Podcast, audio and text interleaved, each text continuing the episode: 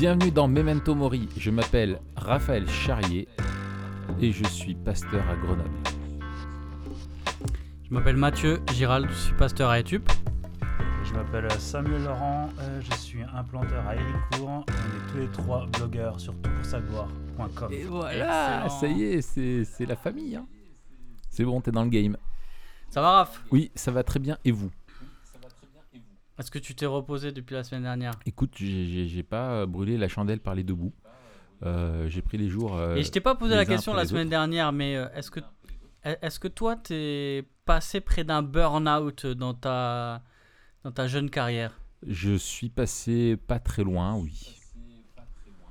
Pas très loin, mais j'ai- été gardé par le, le Seigneur et délivré de, de- de mon idolâtrie et de mon stress. Et est-ce que j'ai moi, j'ai l'impression que toi et moi, quand on a frôlé des trucs limites, Dieu nous a arrêtés dans notre santé. Euh, oui, oui, oui. Certains plus que d'autres. Mais euh, oui, oui, oui, oui, oui, c'est bien me... Moi, il sait m'arrêter, ouais. Bah, certains abusent plus que d'autres aussi. hein. Il y a peut-être de ça aussi, oui, tout à fait. Non, non, et moi je reconnais mon- ma relation au travail qui est, qui est compliquée euh, de- dans ma nature, hein, ça c'est évident. Mais ça, franchement, ça va mieux. Euh, ça va mieux. Ça va mieux. Je suis comme un bon joueur de Ligue 1, je prends les matchs les uns après les autres. Euh, L'important c'est les trois points. On se dit les choses dans le vestiaire à la mi-temps et on écoute les consignes du coach. Et, et, et voilà. Voilà. Et on essaie de redorer le blouson Et après, il y a de que. notre équipe. euh, Je peux jamais t'emboîter le pas sur ces, sur ces expressions. Il va falloir que je, que me fasse oui, un minimum pas cette culture du, du, Mais pourtant, t'aimes bien le rap. là, euh, d'après-match. J'aime bien le rap et il n'y a pas un morceau de rap où il n'y a pas des références au foot. Oui, Mais tu dois pas comprendre en fait Mais grand chose au rap. c'est euh, ça que- Genius. C'est ça que tu es en train de. je vais sur Genius et je, je, je chope les refs que des. Tu vois, Voilà. sur, sur ces passages-là. D'accord, ok. Excellent. bien. T'es- pas trop rap, toi, euh, Sam. T'as pas une tête à. Euh, je suis- ouais, alors c'est vrai que j'ai pas la tête de l'emploi, ok, je suis- euh, et je suis ni rap ni foot. Alors vraiment. Oh. T'es quoi, toi? Ouais. De T'es quoi, quoi, du coup? Bah, devine. Qu'est-ce que tu peux bien. Mettre vas-y, bah, pronostic, vas-y, je t'écoute. Quel sport et quelle musique? Quelle musique? Alors, t'as une tête à être jazz.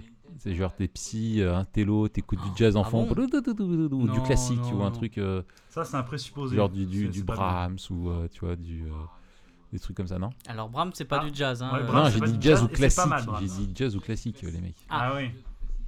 Je suis assez classique. Ouais, c'est vrai. Ah, tu vois Ouais, c'est ça, ouais, ouais, je- Non, Mais- en vrai, il a plus une tête de métal, Sam. De métal? Sam, il a une tête de métal. Bah oui. Dans ma jeunesse, j'écoutais pas mal de métal, de punk, de, de Ah trucs ouais un peu alternatifs et étranges. Ouais, ouais, Ouais. c'était pas mal. J'aurais pu faire un raccourci en disant K-pop, mais si euh, ça aurait ça, en été, fait. euh, ça aurait été trop raccourci. Ça, alors, la, K-pop, ça, c'est mon plaisir coupable, ça. C'est vrai T'écoutes ah ouais, la K-pop Mais sûr. non Attends, Mais ma non tête Non, mais justement, j'aurais pas osé, j'aurais pas osé. Oh, purée, Donc, euh, ouais, ça, c'est un plaisir coupable. Oh là là. Eh bah dis donc. Je crois que j'ai jamais écouté un morceau de K-pop. c'est pas vital, mais c'est amusant. Moi je peux pas. Je, je, je- j'ai déjà vu des vignettes, euh, tu sais, dans les tendances YouTube et je comprends pas ce que ça fout là, ces trucs. Et du coup, j'ai jamais même eu envie de cliquer ou de voir un. Enfin, tu vois, je, je comprends pas en fait le délire. Ça, ça me dépasse. Ça me dépasse. Mais pourquoi pas On écoute de la pop Ah ouais, américaine, dingue, pourquoi pas de la pop euh, coréenne, hein, mais. euh, c'est Mhm. trop chelou pour moi.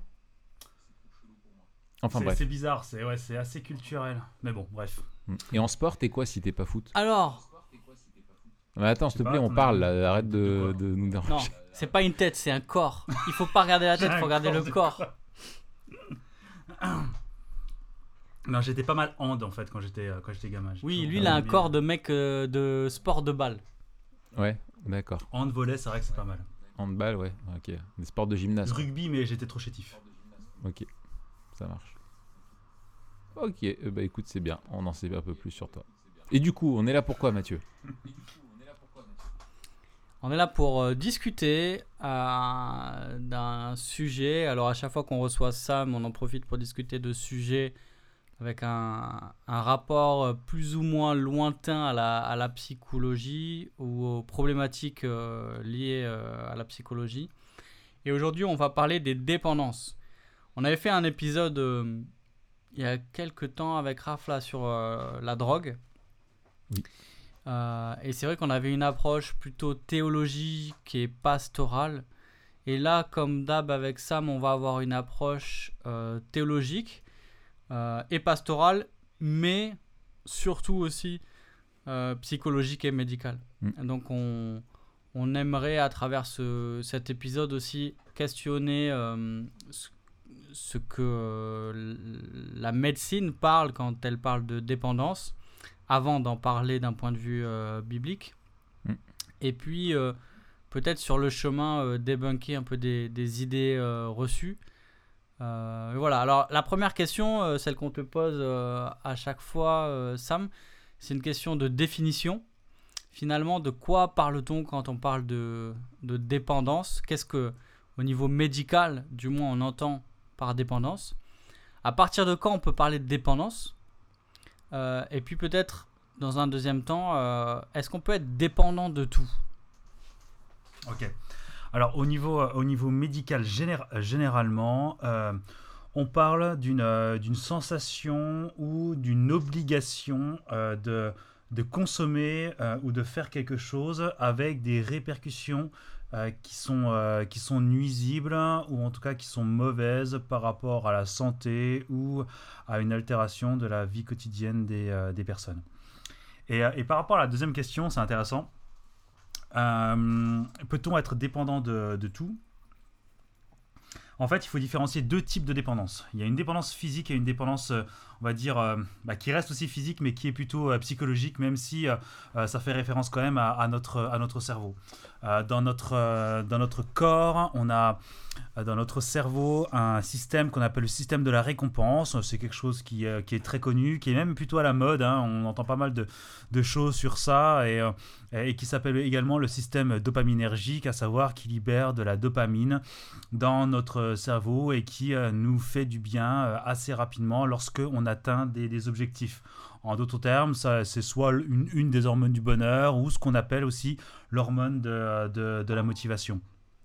Et en fait, cette, euh, euh, euh, cette, euh, ce neurotransmetteur-là, euh, qui est bon pour nous, hein, parce qu'il est, il est déclenché lorsque, par exemple, on a besoin de se nourrir, et on sait très bien que Mhm. si on ne mange pas, on meurt, donc c'est quelque chose qui est vital pour notre, pour notre fonctionnement. Je crois qu'on a un il n'empêche qu'il peut réagir par, par rapport à des, à, des, à des produits, à des, à, à des choses que l'on ingère ou que l'on assimile, mais également à des habitudes de vie. En d'autres termes, euh, notre système dopaminergique réagit au sucre, à l'alcool, euh, à la nicotine, à la caféine, euh, mais également à des habitudes de vie comme la sonnerie de notre, de notre téléphone, certains types de, de, notifications sur, sur, les, sur les réseaux sociaux, etc. Donc, mais à, à ce titre-là, il y a un certain nombre de choses sur lesquelles on peut être dépendant par rapport au système de la récompense, mais pas tout. Cependant, euh, on peut être dépendant de tout parce que euh, on crée des habitudes. Notre cerveau, euh, c'est un cerveau qui est conditionné et on développe sans cesse des conditionnements et des habitudes avec notre vie quotidienne. Et, euh, à, ce titre-là, on peut, euh, on peut euh, créer des, des, des habitudes, des habitudes de, vie sans qu'elles soient forcément liées au système de la récompense, mais qui deviennent des choses qui petit à petit envahissent notre, côté, notre quotidien, qui, devient, qui deviennent habituelles, rapides et, et, et accessibles, et sur lesquelles on peut investir différents types de, de, de motivations plus, plus ou moins bonnes, etc. Et, euh, et à ce titre-là, on peut générer une certaine forme de, de- de dépendance euh, à à peu près tout, euh, en nuançant quand même qu'il y a quand même des différences en termes de sevrage euh, qui sont quand même assez, assez conséquentes. Euh, on ne se sevre pas de, de l'héroïne comme on se sevre d'une euh, d'une émission télé qu'on regarde périodiquement. À mon avis, un Alors, sevrage de, de de, de, certaines émissions télé, ça doit être violent quand même. Ça doit être très violent. C'est-à-dire? Ouais, je pense des trucs genre, euh, genre euh, de télé-réalité, tout ça, tu vois, ça doit, ça doit faire mal.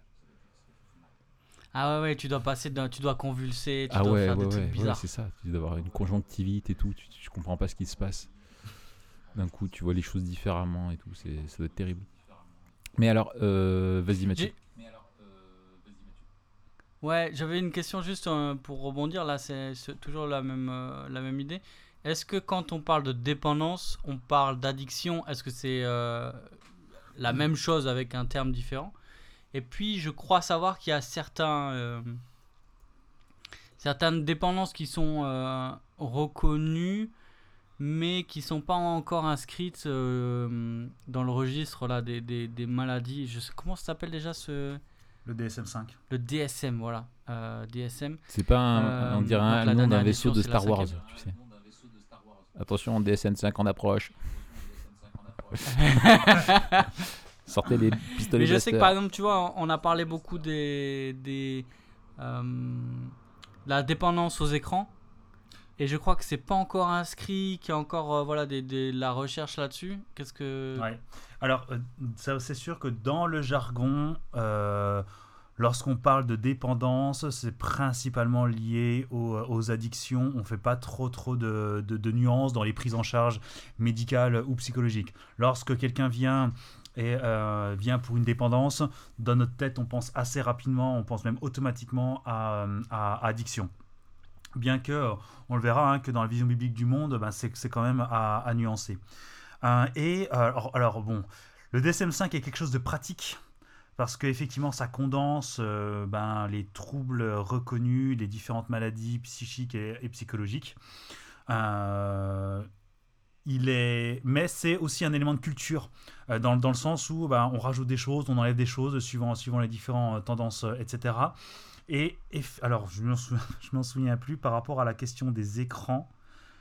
Elle a, ça a été reconnu par l'OMS, je ne sais pas si ça a été inscrit dans le DSM-5. Mais bon, voilà. Mais bref, euh, quoi qu'il en soit, effectivement, euh, bah, plus la culture évolue et plus on rajoute des choses. Et effectivement, des, choses qui n'y étaient pas il y a, il y a 20 ans bah, se rajoutent euh, petit à petit. Suivant les évolutions culturelles, eh bien, il y a des choses qui sont, qui sont enlevées. Enfin, voilà, ça, ça dépend de pas mal de choses. Quoi qu'il en soit, les, ça. hum, ils essayent d'être le plus exhaustif, mais on va dire que euh, les, euh, les, les dépendances sont assez vastes, un peu comme les, un peu comme les phobies. Et, euh, et lorsque vous tapez, vous pouvez aller voir un phobie sur Internet, vous en avez, je sais plus, euh, 50 ou Mais ça aussi, 70, un- Elles sont pas toutes inscrites, mais... Ça fait partie des trucs à la mode. On parlait la, semaine Ouais, dernière, ouais, pas tu sais, des disruptifs. Là, mais maintenant, t'es tout phobie. Tu sais, t'es. T'as la grossophobie, Oui, oui, bah, la, Enfin, j'aime pas Ouais. ça. Ah, t'es phobe. Tu vois, t'es, t'es- t'es- ce que tu peux faire, la attends, la phobie, comment il s'appelait le gars qui avait. euh, Moi, je suis un phobie-phobe. la la vois comment, comment il s'appelait, euh, Raph, le mec qui avait la, la...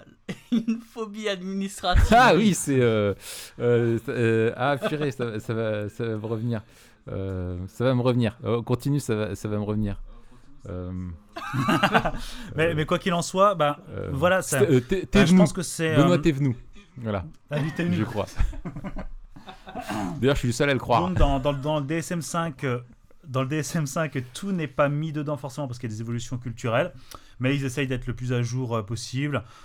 Euh, c'est voilà, l'essentiel c'est d'avoir la tendance, la tendance euh, gé- générale. C'est sûr qu'on on n'est jamais exhaustif. Des fois, on trouve que c'est un petit peu caricatural ou exagéré. Euh, c'est le cas, mais c'est quand même quelque chose d'a- d'assez euh, pratique. Mais effectivement, c'est c'est quand même en rapport avec euh, avec, euh, avec la culture et, et l'évolution sociétale de notre approche au niveau des maladies mentales. Et, euh, et c'est pour ça qu'il y a, il y a des mises à jour euh, bah, très régulières, parce que ça c'est quelque chose qui, qui change pas mal, surtout ces derniers temps avec une psychologie expérimentale euh, qui devient de plus en plus fiable. Hmm. Excellent. Alors, on, a, on s'est posé la question euh, la semaine dernière euh, concernant le, le- le burn-out et l'épuisement. Euh, là, en termes de. Quand on parle de dépendance, est-ce qu'il y a des, prédispositions génétiques ou euh, des personnalités plus sujettes à, à cela? Euh, En d'autres termes, est-ce que notre, notre cerveau, notre physiologie propre peut faire qu'une personne est plus sujette aux dépendances qu'une autre? Ou est-ce que finalement, et peut-être là tu peux directement euh, inclure une dimension euh, spirituelle, euh, donc avoir les deux, médical et spirituel, est-ce qu'on est tous des dépendants Et après, certains vont avoir certaines dépendances plus que d'autres? La prédisposition génétique a été établie de manière assez formelle, même de manière formelle, au niveau, au niveau de l'ADN et du codage de notre organisme sur certaines choses. J'ai en tête des, études sur, effectivement les récepteurs nicotiniques et donc par rapport à la cigarette et où on, a pu observer que euh, euh, certaines personnes euh, physiologiquement sont plus sensibles à la dépendance que, que d'autres et donc sur certains types de, de dépendance. Comme j'ai dit la, la, semaine dernière, on a un corps qui est, qui est déchu et non renouvelé et forcément il y a des choses qui, débloquent dans, dans, ce monde, dans ce monde pêcheur.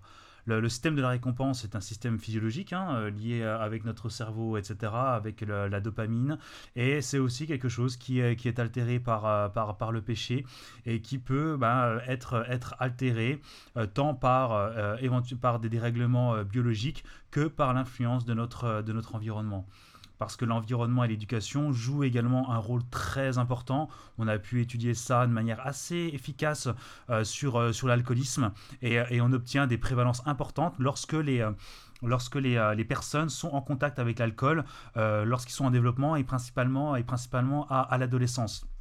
Et c'est très cohérent parce que ben, c'est dans ces moments de vie où euh, notre cerveau a une plasticité importante, où il se développe d'une manière aussi ben, plus, euh, plus importante, et donc on crée des habitudes et des réflexes plus ancrés à ces âges-là qu'avant. Alors, veut pas dire qu'on peut pas, peut pas déclencher des, des dépendances avant, euh, après, je veux dire, à l'âge adulte, mais c'est sûr qu'il y a une sensibilité particulière lorsqu'on est en, en, voie, de, en voie de développement, et, donc du coup, il y a cet entremêlement entre effectivement l'aspect euh, physique et physiologique et l'impact de notre, euh, de notre environnement, euh, de notre environnement et de notre éducation et des, de, nos, de, nos rapports, de nos rapports sociaux.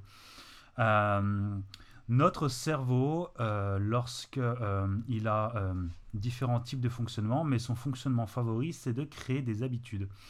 Parce que plus il crée des habitudes, plus il va, alors, il renforcer certains schémas de, neurones, notamment en, en, en, effectuant certains, certaines améliorations euh, euh, biologiques. Et du coup, euh, bah, ces, ces améliorations-là, eh bien, ça va créer des chemins qui vont être accessibles de plus en plus facilement et par automatisme. Et, et ce conditionnement, il est fort pratique pour nous. Ça nous permet d'éviter de, de, tout calculer tout le temps dans, dans tout ce que l'on fait. Mais effectivement, le, le revers de, le revers de, de l'amidale. De, de, la, de l'amidale. ça, c'est excellent. un lapsus de psy. Ah ouais, ça, c'est vraiment un lapsus de psy de ouf. Euh, donc, le, revers de, euh, de la médaille, c'est que du coup, on peut créer des habitudes et des formes de dépendance sur, euh, sur, sur, pas, mal de, sur pas mal de choses. Est-ce qu'on est tous dépendants d'une manière nuisible? Pas forcément. Mais on, déclenche des habitudes et du quotidien en, en, permanence avec des réflexes en permanence. Et par conséquent, on peut, on est, on peut tous devenir dépendants de, de, quelque mm. chose, ça c'est sûr et certain. Ouais, tu vois, je pensais plus particulièrement à l'idolâtrie.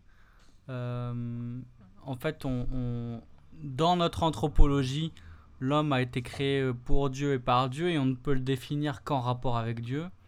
Et du coup, s'il n'adore pas Dieu, il va, il va adorer une idole. Euh, et donc, c'est plutôt, tu vois, en lien avec ça, je me disais, ben, est-ce qu'on peut considérer... Euh, alors, c'est là où il y a la dimension spirituelle et peut-être on, on, la distingue de la dimension euh, médicale. Mais justement, on peut se demander si l'homme n'est pas dépendant de Dieu, il est dépendant d'une idole, est-ce que dans le domaine médical, il va pas être sujet à développer des dépendances qui sont euh, néfaste euh, dans ce cadre-là, tu vois? Oui, tout à fait. Euh, encore une fois, l'idolâtrie est quelque chose ou quelqu'un en qui on met nos espoirs pour avoir une identité, de la sécurité ou de la prospérité. Et où? Ça peut être combinable à, l'infini. et, et effectivement, séparé, séparé de Dieu et euh, on est euh, du coup amené à euh, idolâtrer d'autres, d'autres choses, que ce soit nous-mêmes ou, ou tout ce qui pourrait être dans, dans, dans, ce monde. Donc à ce titre-là, forcément on va rechercher, on va être motivé dans notre vie, dans notre quotidien, dans nos projets, à réaliser d'autres choses que la gloire de Dieu et la manifestation de notre adoration pour, pour, pour Dieu. je pense qu'il n'y a jamais eu d'études faites, faites à, à, ce sujet, de mettre en lien effectivement les systèmes de dépendance tels qu'on peut les voir dans le cerveau et la question de l'idolâtrie euh, exprimée dans, la Bible, mais dans nos schémas de pensée, par exemple, dans les relations interpersonnelles que, l'on a, on développe euh, ben, des réflexes, des schémas ben, qui représentent une certaine forme d'idolâtrie et qui représentent... Euh, une certaine forme de dépendance pour atteindre certains objectifs euh, dans, dans, soit dans notre travail, soit dans, dans, nos liens avec, avec les autres personnes, soit enfin voilà, dans, dans nos activités d'une euh, d'une manière générale. Donc je pense que le lien est plus fin, mais qu'il existe, bien que je n'ai jamais vraiment lu de, de choses euh, là-dessus, mais forcément, de facto, il existe. Hmm. Ça fera un bon sujet de mémoire, ça d'ailleurs. Hein, hmm. Idolâtrie et addiction. Ouais. Ce serait excellent, ça. Ouais, ouais, tout à fait. Dans quelques années peut-être. Dans quelques années peut-être, on le note. Euh, dans quelques années, excellent. Ça fera, ça fera un très bon mémoire. Alors, euh, est-ce qu'il y a des signes qui permettent de déceler quand on devient dépendant ou quand euh, quelqu'un que l'on connaît devient dépendant Est-ce qu'il y a des mécanismes qui mènent à la dépendance? À quoi on doit être attentif? Il faut être attentif et euh, je l'ai dit plusieurs, fois en filigrane sans vraiment m'arrêter sur, euh, sur ces, mots-là. Il faut être attentif lorsque certaines habitudes ou certaines, consommations deviennent rapides, accessibles et habituelles. Euh, ce sont trois mots ben, voilà, qui, sont, assez courants dans, dans le monde de, la dictologie. Et en fait, hein, ce, sont, ce sont des mots qui sont, qui sont utiles pour discerner cela parce que naturellement, on essaye d'être vigilant par rapport euh, aux, dépendances. On a une certaine inhibition sociale par rapport à certaines choses comme ça. On a été aussi, pour beaucoup, éduqué de cette manière. Et donc, on a des freins. Et du coup, tout de suite, on ne va pas forcément aller tout de suite euh, chercher un, dealer pour, aller, pour aller trouver quelques rails de cocaïne. Mais par contre, ça peut facilement être des choses ben, qui sont légales, accessibles en supermarché ou, euh, sur, Internet, sur, euh, sur, Amazon. Quelque chose qui est rapide, où on ne se prend pas trop la tête à échafauder des, choses. Et des choses qui petit à petit deviennent, habituelles. Mais encore une fois, hein, c'est pas parce que euh, c'est rapide, accessible et habituel que c'est forcément une dépendance. Là où on peut réfléchir en tant qu'être humain, mais surtout aussi en tant que chrétien, c'est notre rapport aux choses qu'est-ce que l'on cherche lors de la consommation ou de l'utilisation de telles choses euh, euh, Dieu euh, nous accorde dans sa grâce commune un certain nombre de bienfaits, notamment sur cette terre, de sa création dont on peut en profiter, mais il faut aussi être vigilant sur la manière dont on utilise cette création et les motivations de notre consommation et ou de notre, de notre utilisation. Et et ce sont des, euh, euh, des, choses, encore une fois, où c'est peut être euh, où on peut se s'auto-diagnostiquer, mais c'est aussi des, des, choses qui sont parfois plus facilement analysables par des personnes qui sont autour de nous et qui nous observent, soit dans notre quotidien, soit, soit, très, soit très régulièrement. et, et, du coup, ces signes-là, généralement, au niveau des dépendances, sont souvent associés à la question euh, du plaisir et euh, du stress, euh, du stress et, de l'inquiétude. Et c'est pour ça que la question de, de, le lapsus de l'amidale était, plutôt rigolo. c'est que on a tous un système également de la peur qui génère du stress avec le cortisol, etc. Et notre corps va chercher du réconfort. Euh, d'une manière générale pour essayer de, gérer, de gérer ce stress euh, et, ses, euh, et, ses craintes. Et, et on peut chercher le bien-être dans plein de choses différentes, dans la communauté, dans, dans des sorties, d'une manière générale, en se reposant, en se ressourçant, etc. Mais Parfois, on peut aussi euh, euh, chercher notre, réconfort euh, dans certaines choses ou dans l'utilisation de, de, certains, objets. Et généralement, les, principes de dépendance et, et, d'addiction sont assez facilement décelables dans ce type de, de mécanisme où la personne est exposée à des, situations de stress, d'intensité particulière d'activité, etc et qui du coup va chercher, euh, va chercher un peu de, de, réconfort, sauf que ben, euh, euh, s'organiser, surtout en ce moment, des, des, sorties entre amis, de la sociabilité, du, du, divertissement extérieur, c'est pas forcément facile. Donc on se retrouve chez soi, donc on va chercher des choses rapides, accessibles, habituelles, et donc du coup on peut, on peut associer cette recherche de plaisir avec ben, une multitude de, de choses, que ce soit de la nourriture, de l'alcool, des jeux vidéo, des réseaux sociaux, euh, notre compte Instagram, etc., euh, etc. Et donc, euh, c'est par ces changements progressifs dans notre vie quotidienne et dans notre rapport aux choses, où on peut se dire ah tiens c'est bizarre tel, tel, tel ou tel comportement je l'avais pas il y a plusieurs semaines et là je commence à le faire à le faire tous les jours. Je commence à veiller de plus en plus tard pour jouer à des, à des jeux vidéo, etc., etc. Et donc il y a plein de petits signes comme ça qui peuvent du coup nous nous faire réfléchir sur notre rapport aux choses et qu'est-ce qu'on y cherche euh, lorsqu'on veut euh, consommer ou utiliser telle ou telle chose. Ouais. Mais je trouve qu'il y, y, a des fois des, pentes glissantes, tu vois, où euh, tu te rends. alors je me demande si c'est tu ne t'en rends pas compte et qu'il faut.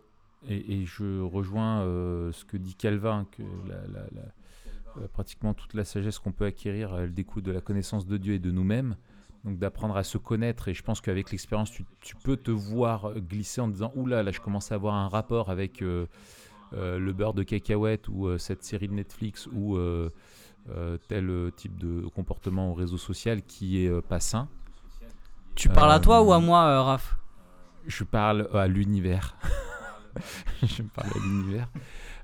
mais en même temps, euh, euh, des fois, enfin, je pense qu'il y a aussi le, regard extérieur euh, que tu as mentionné, je pense important parce que je pense que le propre de justement parce que tu te crées une idole en fait quand tu es quand tu deviens dépendant enfin ce, ce, à quoi tu es dépendant devient ton est ton idole euh, tu, en fait, il y a le côté aussi de, de l'aveuglement du péché, de, de, ton idolâtrie, quoi. Et, et, je pense que c'est, euh, euh, ça demande une capacité à, à voir qu'on n'a pas forcément quand on est aveugle, en fait. C'est ballot. C'est beau. c'est beau, ouais, c'est ça, ouais. Ok, allez, vas-y, Matt. Oui, et, et, encore une fois, ce ce sont pas forcément des choses qui, d'une manière normée, que ce soit chrétien ou non, euh, euh, pourrait être répréhensible et, et, on va dire en dehors de la norme. C'est souvent des choses qui sont très habituelles dans notre quotidien. On n'y fait pas forcément attention. Il y a des gens qui font pareil. et, et, du coup, ben, on n'a pas forcément cette, cette réflexion sur, sur nous-mêmes et cette, et cette lucidité. Et justement, c'est ce côté très accessible et, quotidien qui peut justement être cette pente glissante sur laquelle on n'a pas trop de, de, recul. Mm. Euh, lorsque euh, on commence à développer des, euh, des, une, une, dépendance ou une addiction à un produit, où on doit contacter un, dealer, se, se, retrouver à tel ou tel endroit, etc., où on commence... Ouais, tu sais que tu es dans le rouge, quoi. Tu sais que ça va pas, tu sais que... Parce que tu es en dehors de la norme en fait, Tu, tu, même si même si tu te dis, même si euh, euh, subjectivement tu, tu fonces, tu fais les choses, tu as quand même cette réflexion où tu te dis, ouais, je commence à, commencer je commence à, consommer de l'héroïne. Quoi. Euh, par contre, dans les petites choses du quotidien. Sur la conscience, il y a plusieurs choses qui jouent. Quoi. Enfin, tout ne joue pas pareil je pense que justement ce qui est en dehors de la, de la norme, euh, enfin tu sais quand tu fais quelque chose d'illégal, tu vois au niveau de ta conscience, tu, ouais, tout à peux te faire reprendre, mais il y, y, a même des dépendances aujourd'hui qui vont être euh, presque glorifiées, quoi. Tu vois, euh, tu parles, je sais pas, on parle de, de, de, on peut parler des séries ou des réseaux sociaux ou de, je sais pas, l'image de soi, tu vois. Enfin voilà, il y, y, a des trucs qui vont vraiment être mis en avant et encouragés et Et, euh, et tu es, euh, c'est presque bizarre de ne pas être dépendant à ces choses-là. On va pas le comprendre. Ouais, et euh, on, on le voit dans, dans une, dans une tranche euh, d'âge de la, population où effectivement la question de l'exposition aux médias, d'avoir un compte machin machin, d'être suivi, d'avoir des abonnés, etc., est devenu quelque chose de normé. Euh, quelque chose de- d'encouragé dans, certains, milieux ou, euh, euh, dans, certains domaines, alors que, alors pour, le coup, ces adolescents et ces jeunes adultes développent des dépendances et des habitudes de vie très néfastes, commencent à baser leur identité sur quelque chose de, virtuel, d'instable et, de, dangereux, mais en plus créer des habitudes dans leur cerveau qui vont également modifier leur système de la récompense, etc. Et il y aura aussi des implications de dépendance biologique euh, dans ce type de- d'habitudes et, de quotidien. Mm, Et, euh, et, euh, et pour autant, il n'y a pas de problème avec ça. Alors heureusement, je trouve qu'en ce moment, il y a, euh, ça fait quand même, je trouve, 2-3 ans où il y a pas mal de... Enfin, pas mal. Il y a quelques émissions, des, des petites mini-séries, etc., qui, euh, qui mettent en alerte, euh, en alerte sur, sur ce type de choses. Mais dans la sphère publique, très honnêtement, c'est c'est le- c'est un peu le silence, quoi. Et c'est c'est un petit peu dommage parce qu'effectivement, sur quelque chose qu'on norme dans la société, eh bien, on est en train de créer de profonds dégâts dans les, généra- dans les nouvelles générations, notamment. Génération sacrifiée, comme dirait Roth. Ou génération non non, comme dirait Diams. Ouais, chacun ses repères, hein, Raph. Chacun ses repères. Ah. Alors, euh, maintenant, j'aimerais bien. À part si Raph, toi, t'as un truc à. Non, vas-y, continue. Toi, t'as un truc à. Ok. Tu sais, c'est- aussi ton podcast. hein. C'est important que tu puisses euh, Je participer. sais, comme mais j'ai peur de devenir dépendant. Donc je préfère me, me Euh, contenir. Ouais, je... nous, on est dépendant à tes blagues. C'est-à-dire, s'il n'y a pas assez de blagues dans un épisode, on n'est pas Je bien. sais, On est en je sueur. sais, je sais, Ça nous fait du je stress. sais, mais je ne veux pas être ton idole. Je sais que c'est dur. Parce que le, le, Je le... ne veux pas être ton idole. c'est un danger réel. C'est- pas juste un, un danger euh, potentiel ou ressenti. Il y a le danger que le monde euh, soit vraiment euh, plus moche qu'il n'y paraît. Et quand on entend tes blagues, on se dit tout n'est pas perdu. Il y a encore de l'espoir. C'est ça, Demain, euh, demain, le soleil se Voilà. lèvera. tout à fait. Et d'ailleurs, le pain perdu, finalement, n'est pas perdu. C'est vrai. Est-ce que le pain perdu n'est pas du pain retrouvé Mais finalement? oui, il, il est, il est racheté, il est restauré, il est glorifié pour être mangé. Le, pain, le rédimé, quoi. Voilà, exactement. C'est le pain racheté. Et d'ailleurs, le, le- le Euh, pain de demain n'est pas cuit. Même Et le d'ailleurs, pour passer par là, il doit mourir. euh, il doit mourir dans la poêle. Il y a, il y a une, il y a une- une transformation. euh, c'est assez intéressant. hein, Tout ça. On Ouais, devrait faire un épisode là-dessus sur le pain euh, perdu. Ouais, ouais. La théologie boulangère à, développer, je pense. Donc, Écoute, je pense que ça nous donne une bonne. euh, on vous, Une fait, bonne on vous base. fera un épisode là, là, là, là, le Voilà, pain perdu ou la théologie. boulangère. Alors, euh, retour à nos, à nos moutons. J'aimerais qu'on aborde maintenant la, la, la dimension euh, euh, spirituelle et pastorale du, de la dépendance. Et je voudrais te demander, Sam, dans quelle mesure la dépendance est aussi un mal spirituel? Alors, avec l'idée derrière, un, que arriver à, à définir ou à, euh, euh, à catégoriser la dépendance comme un mal spirituel nous aide euh, dans notre vision biblique du monde de manière générale, mais aussi peut-être nous aide à, vivre comme Dieu veut. C'est aussi le, le principe de, de tout pour sa gloire.com. C'est notre mission, voir comme Dieu voit pour vivre comme Dieu veut. Parce que je suis convaincu que plus euh, notre vision du monde sera euh, biblique, et ben, euh, plus nous aussi on, sera attentif à la dimension spirituelle de, tout ce que l'on vit, et là notamment à la dépendance. À mon avis, c'est le premier pas pour se sortir de la dépendance en tant que chrétien, c'est de comprendre justement sa, dimension spirituelle et peut-être de comprendre que le mal est beaucoup plus profond que ce que l'on croit, parce que comme euh, disait Raph, il y a des dépendances qui sont presque glorifiées, ou en tout cas qui sont euh, culturellement euh, admises et encouragées. Oui, c'est ça. Euh, mais nous, en fait, si on veut résister à cette euh, doxa du monde, on doit justement être absolument convaincu de ce que dit la Bible par rapport à la dépendance. Alors, qu'est-ce que tu dirais sur ce sujet-là? Euh, donc, euh, par rapport à, par rapport à, la, à la dépendance et, euh, et, vis-à-vis de, de, la Bible, je pense qu'on peut partir de, euh, de, ce, de ce postulat dans le cadre d'une dépendance vis-à-vis de quelque chose, de quelqu'un, et dans laquelle on va rechercher identité, sécurité ou prospérité. Le- la subtilité, je pense, et la finesse, c'est que euh, euh, alors, on peut avoir un regard assez explicite sur, euh, sur, sur le produit, ou etc. Est-ce que c'est légal ou illégal, bon pour la santé, mauvais pour la santé, etc. Mais je pense que le- l'examen principal doit se faire au niveau de notre cœur. C'est-à-dire, qu'est-ce que l'on nourrit dans la relation que l'on entretient avec cette chose ou cette, euh, ou cette personne Qu'est-ce que j'y cherche et comment en fait je structure une forme d'idolâtrie avec, euh, avec cette personne ou, euh, ou, ce- ou cette chose? Est-ce que j'essaye d'investir tout, ce que, tout ce que je peux, etc., pour la réussite dans mon travail?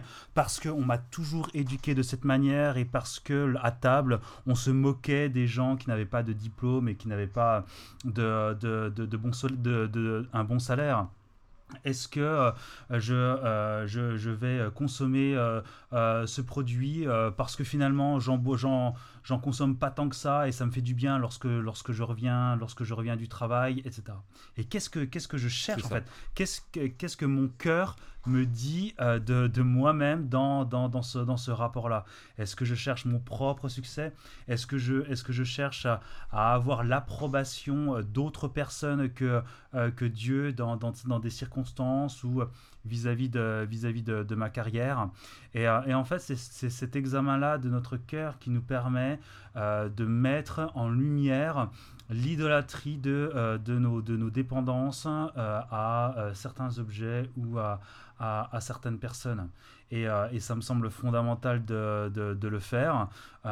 Dieu est un, est un Dieu est un Dieu jaloux et, il veut que qu'il, il veut être au centre de notre de notre adoration. Et, euh, et l'équilibre est, pas toujours facile parce que d'une part on on se diagnostique pas forcément très bien d'une manière, d'une manière personnelle. Et d'autre part, pour beaucoup de choses, Dieu ne nous interdit pas de pouvoir euh, en profiter et, euh, et, de jouir d'une certaine forme de sa création. C'est notre rapport à cette création qui doit être mise à l'épreuve dans, dans nos réflexions pour euh, ben, soit se, soit se, enfin, pour éventuellement se, se repentir et changer de, changer de rapport euh, vis-à-vis de, vis-à-vis de, de ces choses-là. Écoute, je trouve c'est. Enfin, si je, je peux me permettre Est-ce que j'ai le droit Écoute, Raph, j'ai envie de te le redire. Est-ce C'est peux- ton Est-ce podcast. que je peux lever le doigt? Euh, Alors, je te, rejoins sur la question du, cœur. Je pense que c'est essentiel. Euh, je crois que c'est. euh, alors, je cite approximativement, mais c'est Ryle qui avait quelque chose. approximativement, il dit Gardez vos cœurs et vous craindrez, moins vos actions. Ou quelque chose comme ça. Enfin, veillez sur votre cœur et, vous craindrez moins ce que vous pouvez faire.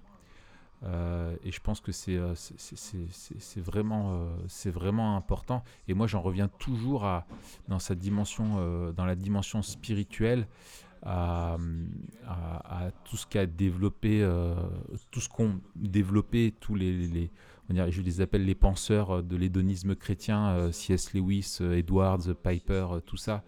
C'est le fait que dans nos dépendances, on cherche euh, donc à être satisfait, on cherche le plaisir, euh, on cherche la sécurité, on cherche tout ça. Mais notre grand tort, c'est qu'on va chercher, qu'on est trop facilement satisfait par ces choses-là et, euh, qu'en fait, que finalement notre, notre, notre erreur, c'est qu'on ne réside, c'est pas qu'on veut être satisfait, mais c'est qu'on se satisfait d'une euh, de, de, demi-mesure de joie que toutes ces dépendances peuvent nous apporter, alors qu'on a été fait pour quelque chose de plus grand, qui est de trouver notre, notre plaisir en Dieu, et que la dépendance est vraiment euh, la résultante de la chute d'un cœur qui est dysfonctionnel, qui ne cherche plus au bon endroit et qui va faire de la création euh, ce qu'est le créateur, quoi. Et, euh, et comme le, fin, le proverbe, quoi, que les, yeux de l'homme ne peuvent être rassasiés, il est comme le séjour des morts, ou je sais plus comment. Euh, pareil, je cite un peu à l'arrache, proverbe 27. Je pense que voilà, c'est quelque chose de, de dire que en fait tout naît dans le, dans le cœur euh, que c'est lui qui est la, fabrique de la, de la dépendance, avant tout. Ça, c'est et, tu le vois avec des choses qui sont euh, des dépendances naturelles, euh, biologiques. Dieu nous a créés comme des êtres dépendants. Hein. On n'est pas, on, se suffit pas à nous-mêmes. On est créature. on est dépendant de nourriture, de d'air, etc. Et bon, je pense l'oxygène, tu peux pas développer de dépendance. Je sais pas si ça. Ou peut-être si les mecs qui font de l'alpinisme très haut, tu sais, où ils se font des shoots euh, de fou. Mais euh, de la nourriture, tu vois, où tu as une dépendance qui est naturelle, à cause de ton cœur qui est, qui est déréglé, tu peux en faire une dépendance au sens euh, mauvais du terme. De l'esclavage, quoi. Tout à fait. ouais. la, la, nourriture et l'eau sont, sont, des exemples parfaits. Euh, il y a eu un podcast sur les troubles alimentaires. Oui. Donc autant dans, dans, dans la boulimie euh, ou euh, l'hyperphagie avec une absorption très importante. La nourriture est bonne, créée par Dieu. On a été créé pour, pour, pour, pour, se, se, nourrir parce qu'on est dépendant effectivement par rapport à, par rapport à cela. Mais on peut, on peut en créer une véritable idole. Un, truc que les gens connaissent peut-être moins, l'eau par exemple, euh, qui est encore mm. plus prégnant que, la nourriture, puisque au bout de quelques jours, on peut, on peut mourir sans avoir d'eau. Il y a des gens qui développent, fais attention Raph, euh, à, absorber des quantités d'eau euh, extraordinaires chaque jour pour se remplir et pour se, pour se sentir contenant. Et, et, c'est euh, pour les petits curieux, ça s'appelle la, potomanie. j'ai un, euh, un, pote qui est potomane. Qui absorbe des. plutôt potophobe. non, non. non, mais j'ai un pote qui s'appelle Jonathan. Il est, il est plutôt potomane. Dès que tu vides son verre, il le remplit. C'est infernal. Et du coup, alors ça peut être lié à, des, altérations biologiques. Hein. Des gens, ont, certaines personnes ont besoin de plus d'eau que d'autres, mais il y en a pour certains, c'est pour avoir un ressenti physique particulier, euh, parce que sinon ils se sentent, euh, ils se sentent pas bien et développent une dépendance malsaine, parce qu'ils se sentent en insécurité ou, vivent un mal physiologique euh, lorsqu'ils n'ont pas absorbé de, de, grandes quantités d'eau en, permanence. Donc effectivement, de bonnes choses, on peut en devenir dépendant, mais euh, avec une mauvaise dépendance et donc une certaine idolâtrie. Mm.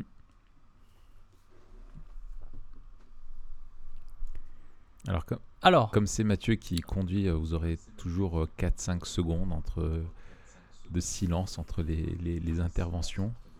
Ne vous en faites pas, il n'y a pas de bug, nous sommes là. Et nous écoutons Mathieu. Ephésiens 4, 29. Et voilà, les 4-5 secondes étaient là. c'est son style. Alors, on a. J'ai une réputation à tenir. Euh, on a parlé de. On a, on a défini la, la dépendance comme étant. comme pouvant être un, mal spirituel. Euh, maintenant, la question se pose comment on, peut sortir de la dépendance? Et là encore, euh, justement, quand on va parler de l'accompagnement, juste après, on, on va voir le, lien, on va voir à la fois les limites de l'accompagnement dans l'église et, euh, la nécessité d'un accompagnement médical euh, ou pas. Maintenant, euh, quel conseil toi tu donnerais, Sam? Et peut-être la question que moi j'aime bien, parce que conseil c'est un peu général, mais quels sont les premiers conseils? C'est quoi les premiers pas à faire? Hmm. Tout de suite, il y a quelqu'un qui nous écoute et il sait qu'il est dépendant soit une substance, soit euh, il a développé des, comportements. Alors dans l'église, on parle beaucoup de, de, de, la pornographie par exemple, on n'en a pas encore parlé, on a fait un épisode là-dessus. Euh, mais aussi de substances. Alors on peut parler, on peut penser au, café, Euh, peut-être, L'alcool, la tu- tu cigarette, livreras euh, un, un témoignage, euh, Sam.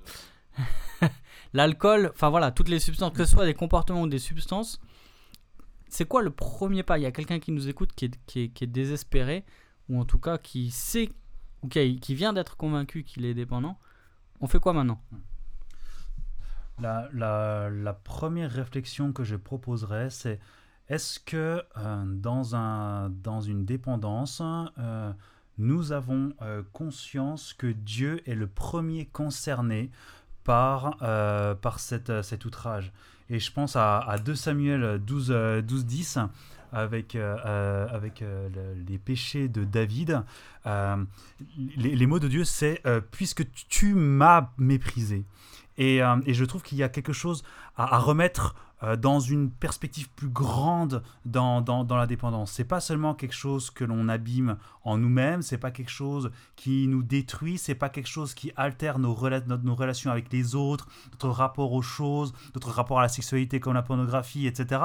Non, ça altère d'abord notre relation avec, avec Dieu. Et je pense que c'est un, un point qui est important à, à mettre en exergue parce que ben, on l'oublie ou alors on le met un peu, un peu plus tard, hein, euh, etc. Et je pense que c'est quelque chose à, à, à- mettre, je pense, de facto en premier. Est-ce qu'on a conscience que Dieu est le premier concerné euh, par rapport, euh, par rapport à, à cela? C'est le premier à, à- être, à être méprisé.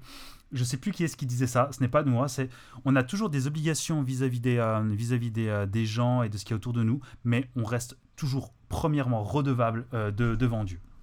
Donc d'une part à, contextualiser euh, la, la- solennité en fait de, ce qui euh, de ce qui est de ce qui se passe. C'est pas juste un comportement, ça a des impacts euh, spirituels. Le, donc c'est donc la question euh, est bien évidemment de, la repentance. Ensuite il y a la question de la redevabilité. Euh, qu'est-ce que euh, comment est-ce que je vais pouvoir mettre en place quelque chose pour être accompagné d'un point de vue social? Euh, dans Juge 7, euh, on, voit, un, Gédéon euh, euh, plutôt craintif dans sa manière de mener, euh, euh, les choses, mais qui prend ses responsabilités vis-à-vis de Dieu. Et ce qui est intéressant, c'est que Dieu ne lui dit pas euh, Va, je suis, avec toi, tu besoin de rien. Euh, Lorsqu'il part à la bataille, euh, euh, euh, Dieu dit à Gédéon Si jamais tu crains, bah, prends Pura, ton serviteur, pour être avec toi. Ne sois pas seul. Ok et, euh, et donc il prend Pura, du coup, euh, son, serviteur, avec, euh, avec lui. Donc il lui, il lui dit, mais tu sais, tu, as le, tu, tu as peur et c'est bien normal, mais si tu crains, eh bien, ne reste pas tout seul, sois avec, avec quelqu'un. Et le deuxième point, juste après, c'est des, des paroles de, de Dieu. Et c'est la question pour nous aujourd'hui, la question des... euh, des, des, Écritures et, euh, et euh, de la parole de Dieu qui a toujours son mot à dire dans les combats que nous vivons et dans les péchés que nous, que nous commettons. Donc il y a une, une réflexion globale à avoir aussi bien sur la question de la communauté que sur la question de, de notre rapport à la parole de Dieu et à Dieu. Donc ça, c'est les deux premiers points. Le premier point sur la repentance, le deuxième point sur la redevabilité, le troisième point sur effectivement une réflexion globale, encore une fois, sur la mise en place des dépendances. Une dépendance ne vient pas, comme beaucoup de choses, du jour au lendemain. Ce sont des petits pas qui, petit à petit, construisent quelque chose. Euh, comment, pourquoi est-ce que cette dépendance est mise en place? Face à quoi on a... On a mis en place cette chose? Est-ce que c'est la pression des, des pères ou de la culture? Est-ce que c'est face à un stress ou une, une déception? Est-ce que c'est dans la, dans la recherche d'une performance, euh, etc.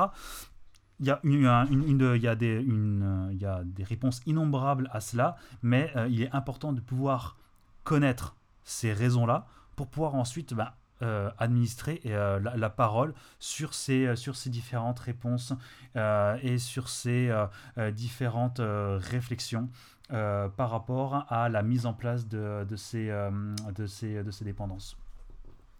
Le, dernier, le, dernier point, enfin, et ce sont pas des points chronologiques, mais il y a la question de, de la rupture et du, et du renouveau. En y pensant, ça fait beaucoup de R quand même. Euh, c'est vrai. Euh, donc, euh, et où effectivement il y a la mise en place bah, de la rupture de ces, de ces comportements. Comment faire? On prend par exemple la pornographie. la rupture, ça peut être effectivement la mise en place d'un logiciel de, de, contrôle parental ou d'un logiciel de, de, redevabilité, par exemple. ça peut être aussi des changements de, de, la vie quotidienne. Comment être moins exposé à, à l'écran ou au téléphone portable? Comment est-ce que je gère ma consommation aux, écrans? Et le renouveau, du coup, c'est un petit peu tout à la fois. Bah, c'est comment appliquer cela sur le long terme avec des gens à nos côtés, avec la parole de Dieu qui nous exhorte et, qui nous encourage dans ce changement et ces éléments de, rupture qui nous permettent de changer notre quotidien d'une manière effective pour éloigner euh, et combattre les tentations. Moi, je, voudrais juste rajouter un point. Maintenant, j'ai une question. Moi, je voudrais juste rajouter un, point.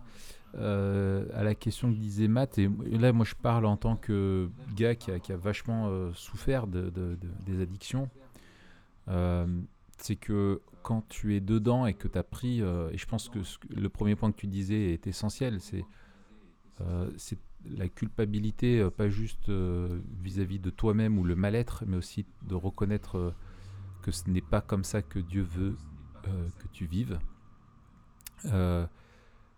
il y a, quand tu es dépendant, tu es esclave donc de, ta dépendance et euh, tu es vraiment désespéré. Et tu, ne, tu ne cherches même plus à t'en sortir parce que tu as vu toutes tes, toutes tes tentatives être des échecs et tu entends certes parler de personnes qui sortent de la drogue ou de voilà, mais tu dis mais les autres y arrivent, mais moi j'ai pas la force qu'ils ont eu ou j'ai pas eu. Euh, ou j'ai peut-être pas encore touché le, le fond, euh, j'ai, voilà, j'y arriverai pas. Et en fait, tu as vraiment besoin d'espoir. Et de savoir aussi que, euh, que parce que Dieu est dans ta vie, euh, il, euh, il peut, tu peux changer. Que, que, Christ vraiment te transforme, qu'il n'y a aucun péché qui ne soit pas pardonné et que tu peux apprendre à, à le suivre d'aussi loin que tu reviennes. Et même s'il y aura peut-être des difficultés, des, des rechutes, des voilà, l'esclavage, est fini, tu n'es plus esclave euh, du péché.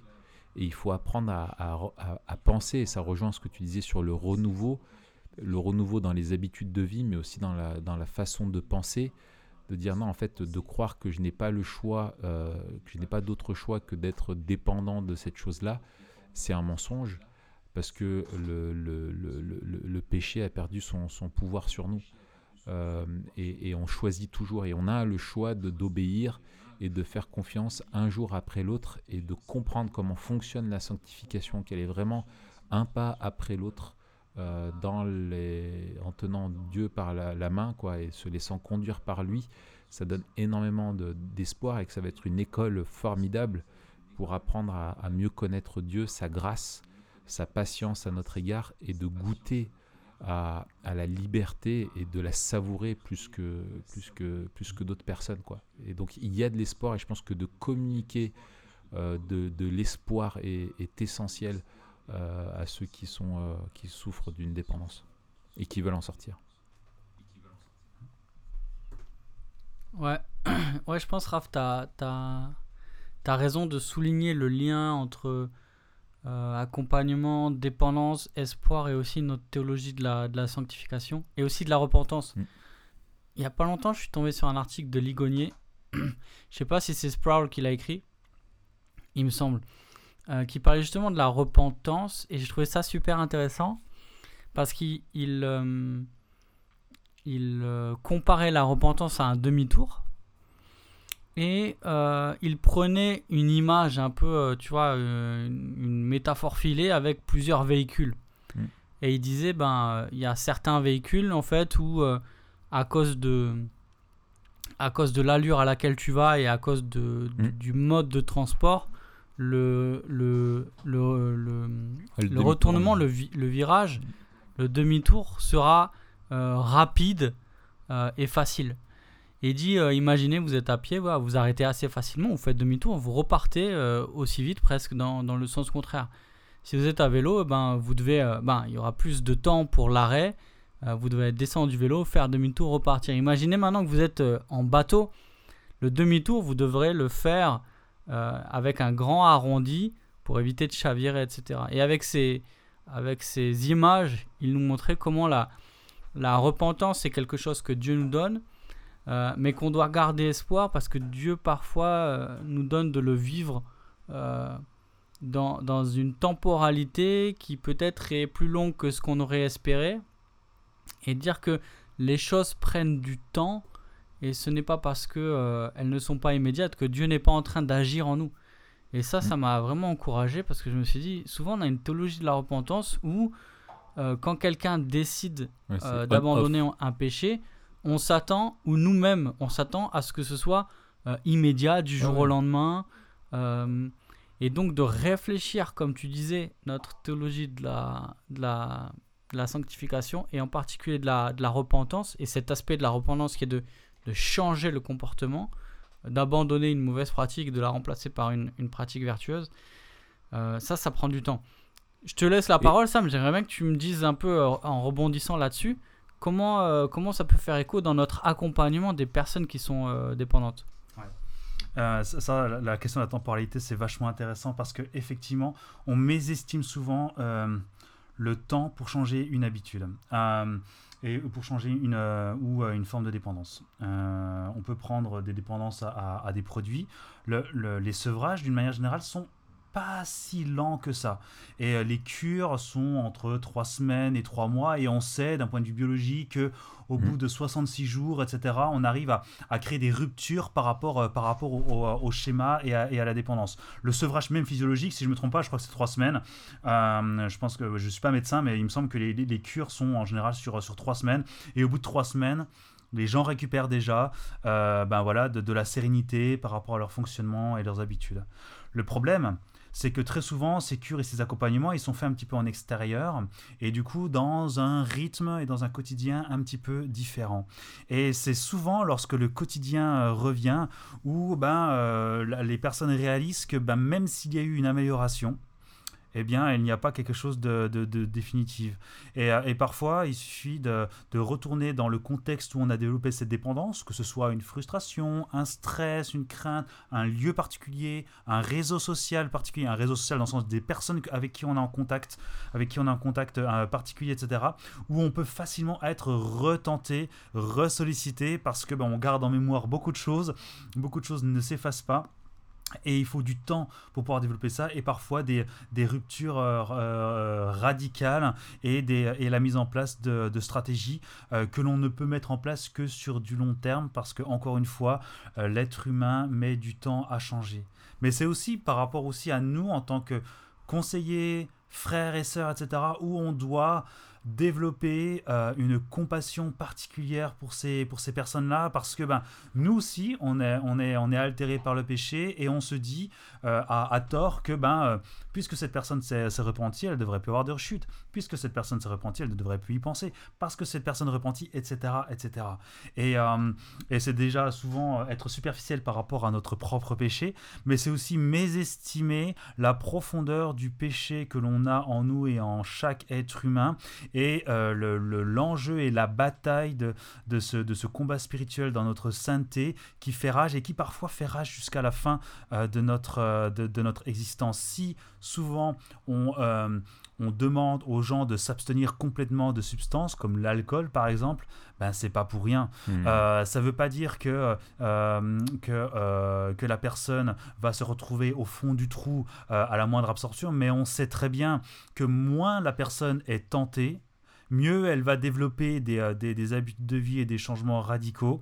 Euh, mais on sait très bien que très souvent, avec de l'alcoolisme sur des décennies, ça reste une faiblesse et que du coup, euh, ben, vaut mieux qu'elle reste éloignée de oui, ces, oui, C'est même de la, de la folie, quoi. C'est, tu sais que si hmm. as, une fois tu as chuté avec quelque chose et que tu as galéré pour t'en sortir, l'abstinence, elle doit être à vie. Hein. Je sais que pour les alcooliques anonymes, c'est c'est une abstinence euh, à vie et, stricte. Hein. Euh, il y a une histoire très connue, je pense, j'avais raconté dans le truc sur les, drogues, où euh, c'était, je crois que c'est aux États-Unis, un des plus, un des cadres en fait de, des alcooliques anonymes, qui après 30 ans s'est retrouvé dans une soirée, il y avait un baba au rhum.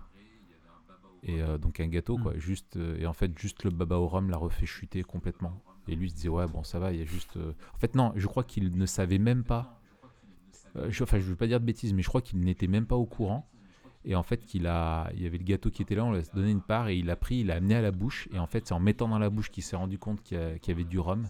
Et en fait, le gars, dans la semaine, il a rechuté. Quoi. Et il a dit, ça a été tellement ça m'a renvoyé 30 ans en arrière. C'était voilà, et le premier stress qu'il a eu derrière, le premier truc et tout, le gars est tombé. Et, euh, hmm. et, voilà, quoi, c'est dramatique. Les, alcooliques anonymes, euh, bien qu'ils euh, soient plutôt, plutôt séculiers, mais on a des études fiables, hein, longitudinales maintenant par rapport, par, rapport, par rapport à leur efficacité. Ce sont sans doute les, les meilleurs par rapport à ça. Et euh, on sait bien que la, dernière étape est primordiale euh, pour garder les personnes à peu près safe et que sans cette dernière, sans cette dernière euh, étape, il y a beaucoup plus de rechutes, une prévalence très importante. Et en fait, la dernière, la dernière étape, c'est de prendre en charge une personne qui veut se sevrer et qui veut se sortir de, l'alcoolisme. Et je trouve que c'est un, clin d'œil plutôt, plutôt euh, joli euh, de ce que euh, Dieu veut pour, pour son peuple et pour son Église. nous sommes des pécheurs qui veulent accompagner d'autres pécheurs. Et même hmm. si le péché s'exprime d'une manière différente suivant les uns ou les autres, un, on n'est jamais à l'abri, aucun d'entre nous, à chuter dans, dans des dépendances, quelles qu'ils soient. Et d'autre part, on a une responsabilité de pouvoir accompagner ces personnes telles que Christ les aurait accompagnées. Euh, dans la compassion, parfois dans, la reprise, mais aussi euh, d'être prêt à accompagner ben, ces personnes sur le long terme pour pouvoir, euh, pour pouvoir les, les, les, aider, les aider à, à, cheminer et en, tant que, en tant que responsable voilà, de, de, de, réfléchir à, à, ces personnes, à, les entourer, à les accompagner bibliquement et à mettre en œuvre des, des, choses et, pour pouvoir faciliter leur quotidien et, et, et le changement. Hmm. Alors ça, euh, tout à l'heure je l'ai évoqué, dans notre accompagnement euh, en église, tu, mets souvent l'accent, et, nous on est heureux de l'entendre, sur l'accompagnement des, chrétiens entre eux. Euh, on est appelé à, marcher ensemble, à marcher côte à côte, à s'accompagner les uns les autres. Il y a aussi un accompagnement particulier qui est parfois requis par des personnes qui sont formées, que ce soit les responsables d'église ou pas. Mais quelle est la limite de notre accompagnement pastoral? Est-ce qu'il y a à quel moment, euh, à quel moment euh, on, doit rediriger la personne vers un accompagnement euh, médical? Hmm à partir du moment où il y a des effets extrêmement, enfin des effets nuisibles sur sa santé et ses interactions sociales, euh, il ne faudrait jamais écarter la nécessité euh, d'être accompagné d'un point de vue médical ou, euh, ou psycho. Les, les, psychologues en, addictologie sont généralement bien informés, en tout cas j'en connais, plusieurs, dans tout ce qui est accompagnement au changement et, par rapport au, comportement. ce ne sont pas du tout des psychanalystes, généralement ce sont des pragmatiques qui, et, du coup ils sont efficaces dans leur, euh, dans, leur accompagnement. Euh, pareil, hein, suivant, les, euh, suivant les types de dépendance, ben, il peut y avoir des prises en charge médicales par rapport à des substituts, par rapport à tout un tas de choses. Il peut y avoir aussi des états dépressifs. donc, donc, en fait, il y a... je, bien, dans la plupart des, des dépendances auxquelles on aurait idée ici, à notamment des dépendances aux produits, des dépendances à, de mauvaises habitudes de vie qui sont délétères pour notre, euh, pour, euh, pour notre, notre état euh, physique notamment et sur nos liens, nos liens familiaux, je pense qu'il est, il est nécessaire d'être, d'avoir toujours, un, de diriger toujours les gens vers, vers, vers le médecin traitant pour, pour que celui-ci soit, soit au courant, de le diriger si besoin ben, vers soit hôpital de jour pour les services addictos, soit un accompagnement psycho si vraiment vous vous sentez euh, pas amené euh, à le faire parce qu'il y a des psychologues qui sont très compétents dans, tout ce qui est thérapie euh, cognitivo-comportementaliste.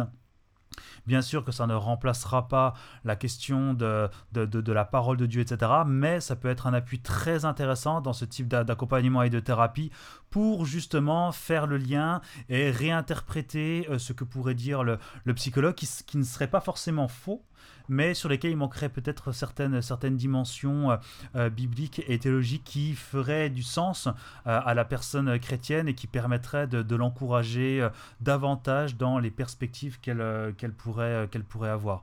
Mais lorsqu'on parle de, drogue ou, ou, ce genre de choses, ouais, c'est carrément indispensable et moi je ferai pas sans. Euh, dans, en tant que même si psychologue séculier, euh, il m'arrive très régulièrement dans ce type d'accompagnement d'obliger en fait les personnes euh, à rentrer en contact avec leur médecin traitant et que moi aussi j'ai un échange avec leur médecin traitant pour l'état, pour ce que remarque, etc. ce, sont pas, ce sont des états qui sont à risque et, du coup, lorsque les comportements sont à risque, il est indispensable d'être plusieurs à avoir connaissance de l'état de la personne et être pluridisciplinaire par rapport à, l'approche de, l'accompagnement. Excellent. Alors, avant-dernière question, avant la, question Memento Mori. Euh, tout à l'heure, tu parlais justement, quand on abordait la, dimension euh, spirituelle et biblique de, la dépendance, tu parlais de d'éléments euh, à se souvenir. Euh, alors, quels éléments de la vision biblique du monde vont nous aider à vivre libre de toute dépendance ou à nous dégager de la dépendance ou nous en garder, soit pour nous, soit pour ceux qu'on accompagne? Mm. comment, quelle, quelle, piste aussi tu donnerais à quelqu'un qui veut accompagner une personne dépendante? Euh, quels éléments de la, de la, vision biblique du monde, et puis aussi peut-être des éléments euh, pratiques. Euh, voilà. Hum.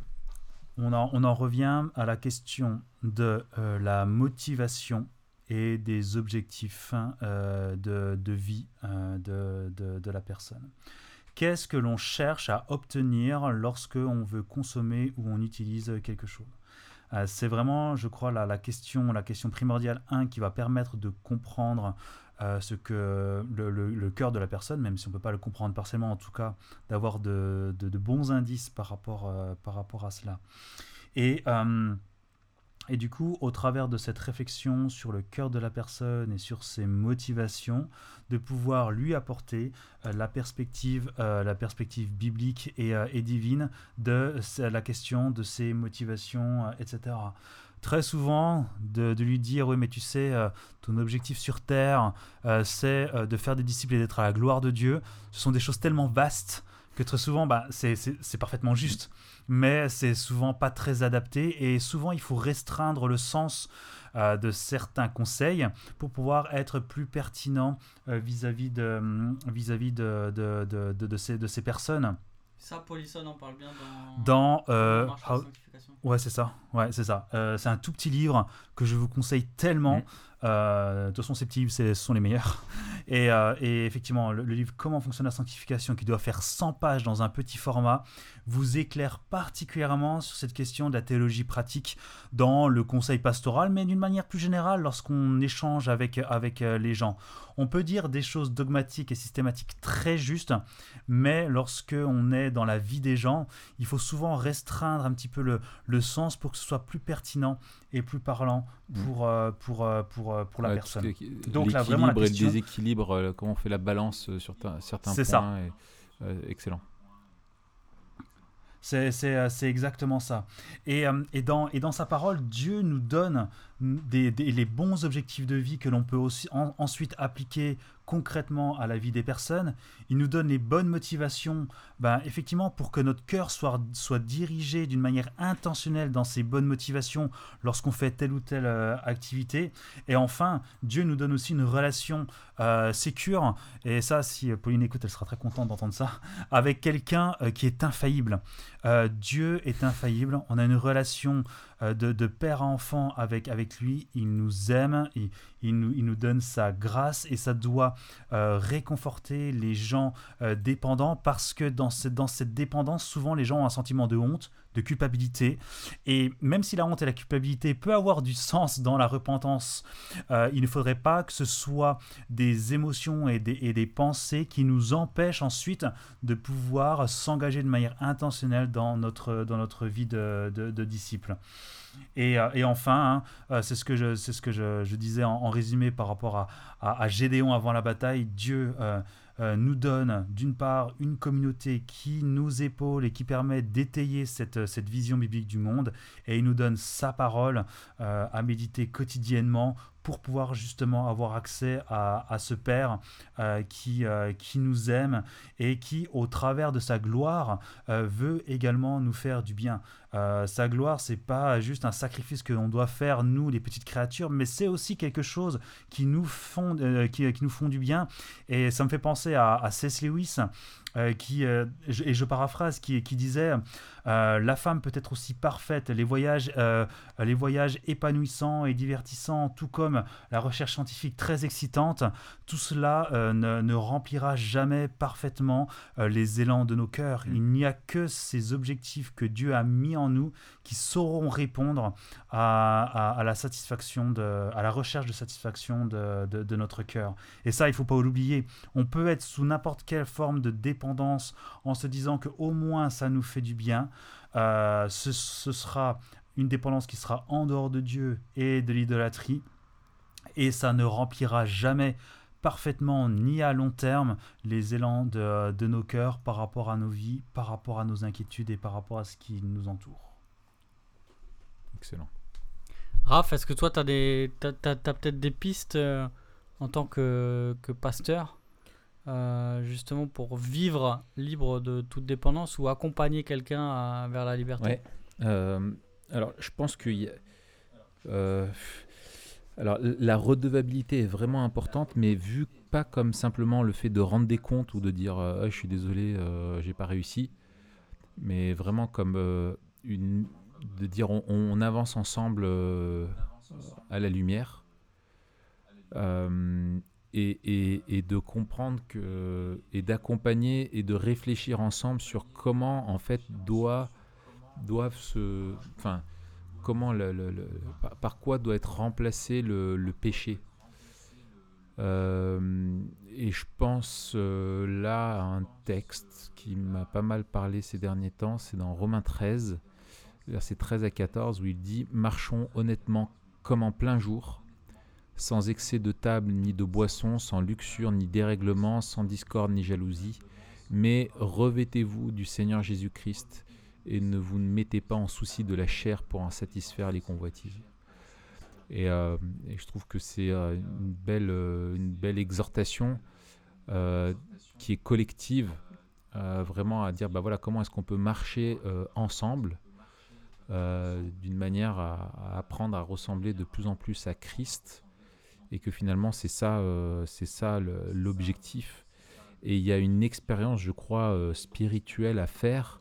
Euh, il me semble indispensable, c'est de, de, comprendre notre notre relation au, Saint-Esprit. comment en fait celui-ci, à quoi, enfin comment ça se ça doit, qu'est-ce qui caractérise une vie qui est dirigée par, par le Saint-Esprit? Euh, et en fait, comment est-ce que le, ouais, voilà, comment est-ce qu'il va nous diriger euh, Et c'est de sortir de cette idée qu'on est autonome et qu'on doit gérer par nous-mêmes et se transformer nous-mêmes, mais que c'est par notre relation à Dieu au travers du Saint-Esprit, à la lumière de la parole, euh, selon le modèle de Christ, qu'on peut, on peut, on peut s'en sortir. Euh, et, quand le Saint-Esprit est oublié ou dépersonnalisé, euh, en fait, je pense qu'il est, ça va être d'autant plus facile d'être découragé ou de renier, euh, de renier Dieu, quoi. Et, c'est lui qui va nous amener la clarté dans l'esprit, qui va mettre en lumière vraiment les, idoles, les dépendances. C'est lui qui va nous communiquer l'espoir aussi, la, direction, la force. Euh, et, d'être accompagné pour ça, pour comprendre comment la, la, la dynamique du, Saint-Esprit, va nous aider à vivre dans le contentement en fait et de, de, de et, et, nous il n'y a que lui qui peut nous convaincre que vivre comme Dieu le veut est la, est la source de la plus grande joie possible imaginable euh, et, alors il y a quelque chose de très en même temps très spirituel, mais après qui va découler sur des choses vraiment, euh, vraiment, euh, vraiment après pratiques sur de, comment on, qu'est-ce qu'on doit mettre en, place dans notre dans notre vie comme habitude pour apprendre à penser différemment. Et je pense que justement ce renouvellement des pensées, d'être accompagné et redevable dans ce sens-là, pour être vraiment conduit avoir des personnes avec qui on va pouvoir parler, qui vont nous corriger dans nos pensées en disant non, non, là, tu vois, quand tu penses comme ça, quand tu raisonnes comme ça vis-à-vis de la tentation, vis-à-vis de ta crainte, vis-à-vis de voilà, c'est pas, c'est pas comme ça que ça fonctionne, euh, c'est pas, pas la vérité. Euh, il faut changer le logiciel, euh, il faut renouveler euh, tout ça, ne plus croire en ces, ces, ces mauvaises croyances et penser bien penser, quoi. donc voilà, d'une manière générale.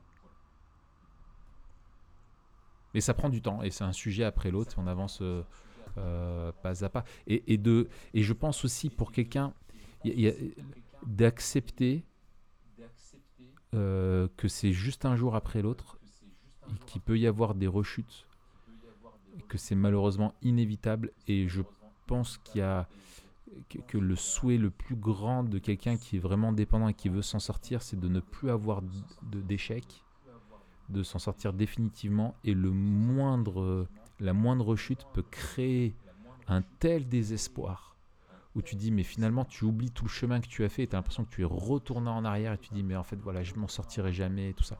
Et ça en fait c'est typiquement des, fausses croyances qu'il faut faut remplacer par de vraies croyances c'est que le chemin de la sanctification il est il pas sans échec. Par contre il est sans renoncement. Et c'est ça la, la persévérance des saints euh, et, il faut continuer un jour après l'autre euh, et, continuer de persévérer. Et en fait, c'est quand tu prends un petit peu de recul avec quelques temps, euh, quelques mois, que tu verras, tu diras, ah oui, mais en fait, ma, relation à, ça, ça, a vraiment évolué. Et moi, je sais que j'avais accompagné quelqu'un qui galérait dans une dépendance voilà, particulière. Et en fait, ce que j'ai fait, c'est que je lui ai dit de noter les dates en fait, la date d'à partir du moment du premier jour en fait où il avait la victoire euh, jusqu'à la date de la rechute. Et puis quand est-ce qu'il s'était relevé, etc. Et en fait, tu voyais qu'au début, les, périodes où il était, on va dire, en, rechute étaient longues. Donc, ça veut dire qu'il mettait du temps à se relever. Et, en fait, tu vois que dans le temps, les, périodes de victoire sont de plus en plus longues et les périodes où il est en rechute de plus en plus courtes. Et quand le gars était désespéré, je lui dis mais en fait tu vois, euh, ça c'est l'œuvre progressive, quoi, de la, transformation que Dieu est en train de faire dans, dans ta vie. Et, euh, et finalement, si tu as besoin aussi de d'objectiver euh, en étant toi extérieur, de, de pouvoir objectiver ça vis-à-vis de l'autre et de lui communiquer encore, lui rappeler la petite chanson de la grâce, de la sainteté, de, l'espoir qu'on a en Christ, de la de la, patience de Dieu, de sa compassion, de, rappeler ces choses-là pour pas ressombrer dans, dans, dans, la, dans la dépendance.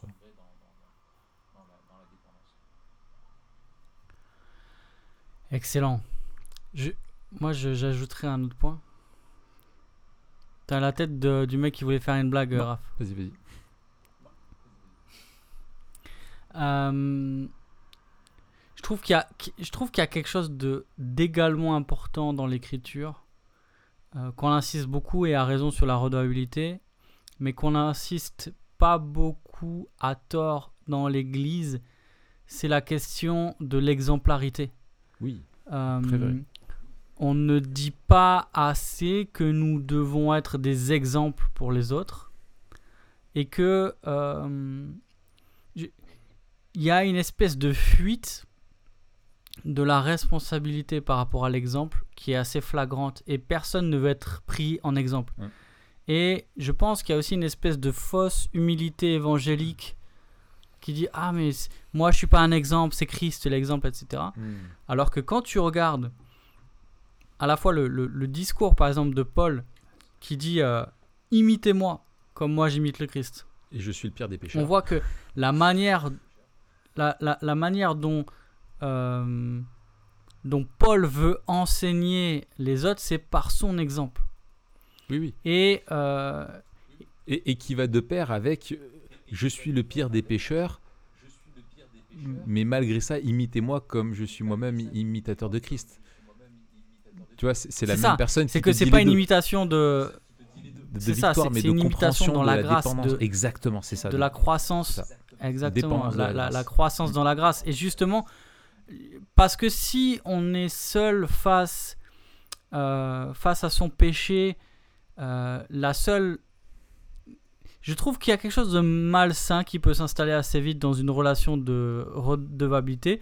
D'une part, un certain laxisme, où euh, celui envers qui on est redevable galère tout autant, voire plus que nous, et donc en fait on est juste redevable de nos échecs. Mm.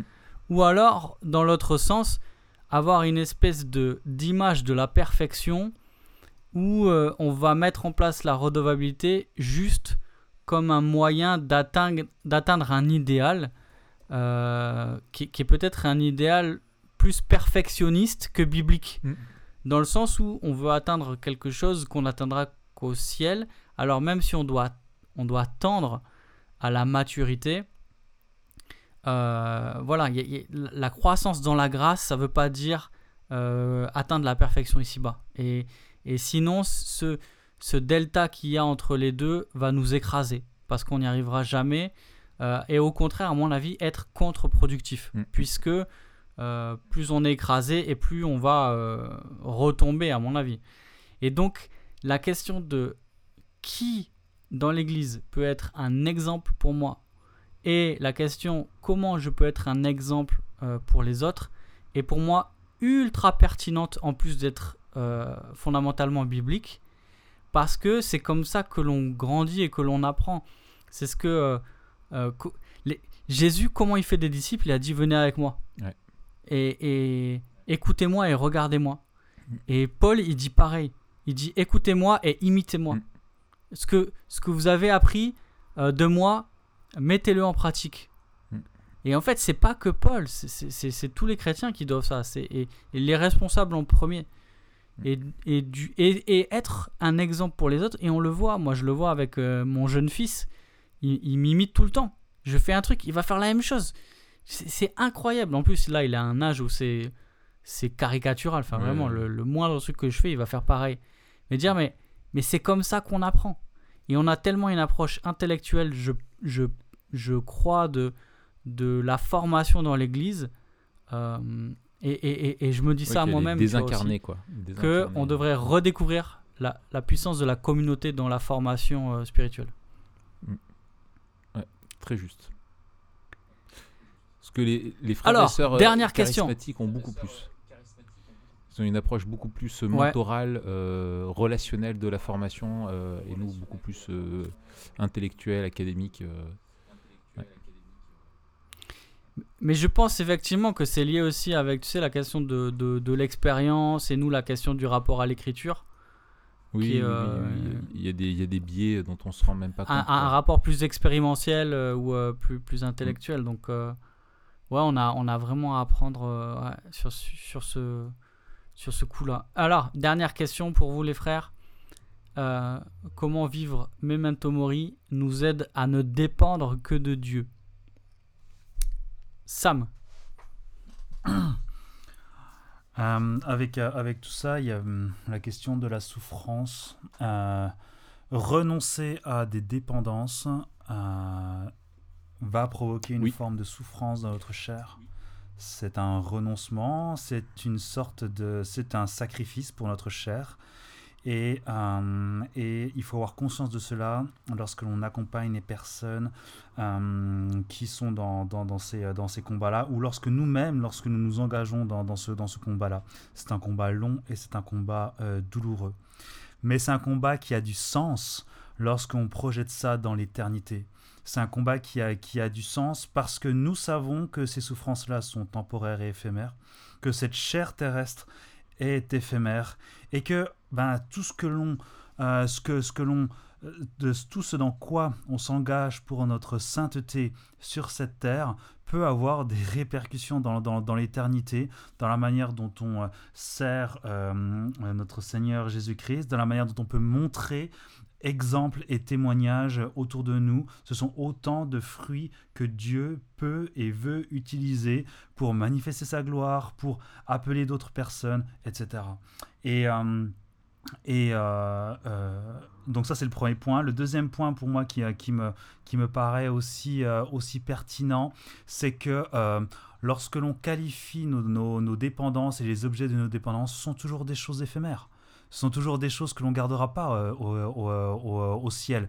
Et en fait, dans l'éternité, on n'aura vraiment plus rien à faire. Et je pense que c'est aussi nous aider dans nos combats face à nos dépendances, de nous rappeler qu'il y en a euh, pour euh, la quasi-unanimité que ce sont que des choses vaines et que du coup il faut les, pouvoir les remettre en perspective dans, dans, dans l'éternité et donc de pouvoir remettre en perspective notre rapport à ces mmh. choses il y a des choses qui sont bonnes et sur lesquelles on peut euh, et pour lesquelles euh, et, desquelles on peut en, profiter. On peut profiter de, ces choses-là, mais ça doit rester quelque chose d'équilibré parce que euh, ce sont des choses que l'on laissera sur cette terre. Et, et je pense que c'est aussi nous aider. Dieu nous aide énormément dans le, spoiler qu'il nous fait, dans, cette victoire et dans ce retour de Christ on sait que c'est, on connaît la fin de l'histoire. Euh, et, ça, pour nous, c'est un avantage non négligeable dans nos combats euh, de se dire que ben il a déjà été victorieux, euh, qu'il l'est définitivement à son à son retour et qu'il nous demande de nous engager dans ce dans, dans, ce combat. Et puisque la victoire est, déjà est déjà acquise, est-ce que voilà est-ce qu'on a vraiment le choix de, s'engager dans, dans, ce combat en tant que chrétien? Et un combat, ça ne veut pas dire être infaillible, on l'a, on l'a déjà dit à plusieurs reprises, mm. c'est euh, parfois vivre des, rechutes, c'est euh, parfois être, à être dans, un, dans un processus qui, euh, qui est long, mais ça vaut le coup lorsque on a cette perspective de l'éternité qui est, qui est devant nous et qui doit nous encourager et nous armer pour ces combats qui sont, qui sont face à nous dans, dans le, dans, dans le présent. Excellent. Euh, Raph, t'en dis quoi? Ouais, euh, alors je, je, je, je, plus sois euh, ce que tu dis, euh, Sam, qui aime le métal. mais alors, je, pense à, à, deux, à deux choses. C'est que nos dépendances ont leur propre eschatologie.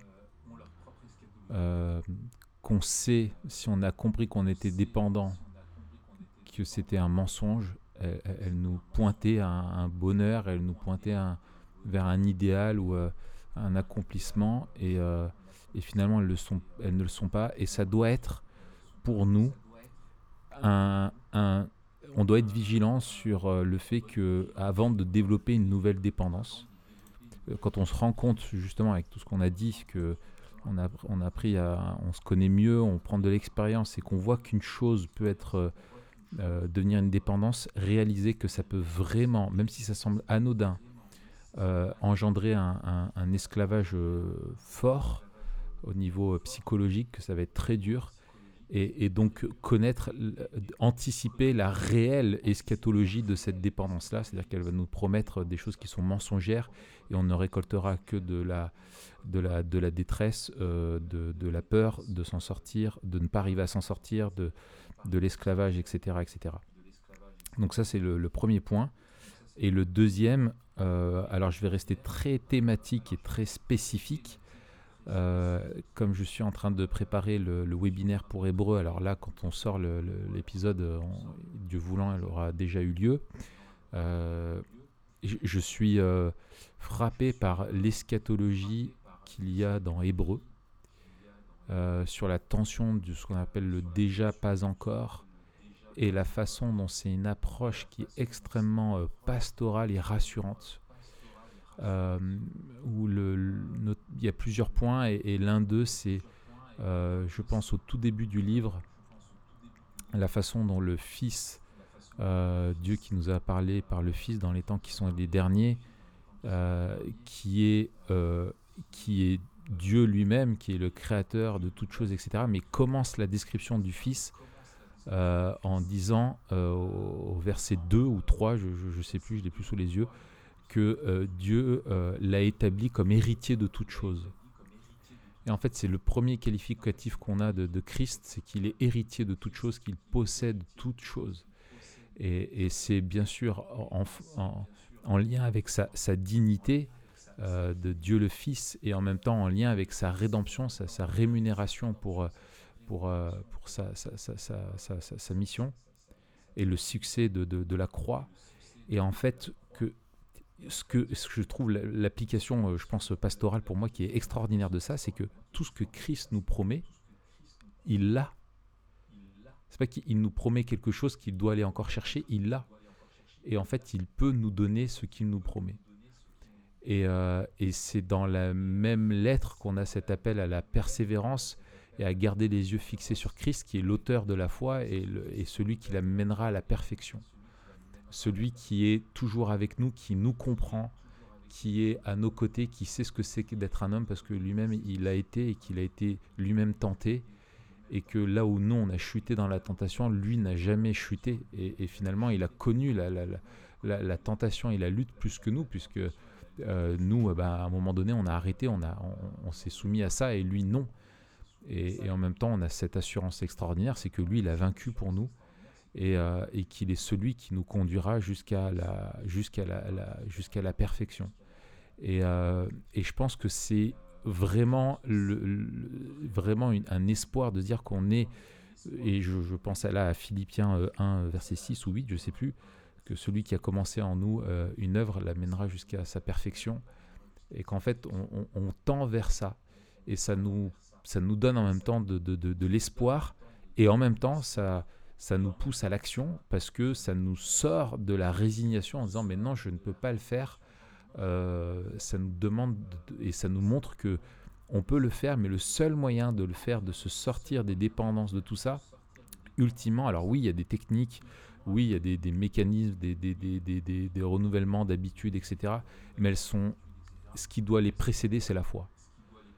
Euh, c'est que le juste vivra par la foi et, sans la foi on ne peut pas plaire à Dieu. Et, en vivant par la foi, on vit donc par la confiance dans la suffisance de l'œuvre de Christ et c'est ça qui glorifie Christ et donc qui plaît à Dieu. Et, euh, c'est par la foi qu'on se sortira de nos dépendances. Voilà. Ouais, ben écoute, j'ai juste un mot pour euh, conclure. Amen. Amen, amen. Ok. Merci Sam. Merci beaucoup. Merci Raph. Merci Mathieu.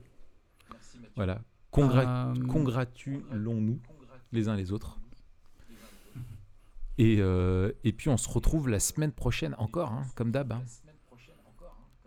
On se retrouve Faut que les gens aient leur fixe de, de, Memento Mori. Hein. Ils ont besoin de leur dose. On est des dealers de, de, euh... de podcasts. C'est une saine dépendance. C'est-à-dire que on contribue au, à l'équilibre. Voilà. c'est ça. Moral, émotionnel et cognitif de, de nos auditeurs. Mm. Euh, alors, dites-nous euh, en commentaire si euh, vous avez des idées d'épisodes qu'on pourrait faire avec Sam. On voudrait profiter de son expertise au maximum aussi en, en répondant à des, à des sujets euh, qui, qui, vous intéressent. Donc, les commentaires, ça se passe euh, sur SoundCloud. Euh, je ne sais pas si c'est ouvert sur TPG sous l'article, mais voilà, là vous pouvez mettre un commentaire, mettez-en un. Mm. Nous, on se dit à la semaine prochaine, Raph, on parlera de quoi? La semaine prochaine, on a la joie d'avoir encore un invité, si je ne me trompe. On aura Yannick. Me trompe-je je sais plus. sais plus. Euh, mais si on a Yannick, c'est excellent. Euh, ou on a Truman Show. Ou je sais... Non, on l'a déjà fait, Truman Show. bon, en gros, euh, ça sera soit. En gros, rendez-vous la semaine prochaine. Voilà, voilà, voilà. mais je crois que c'est Yannick. en tout cas, sous mes yeux, c'est Yannick que je vois.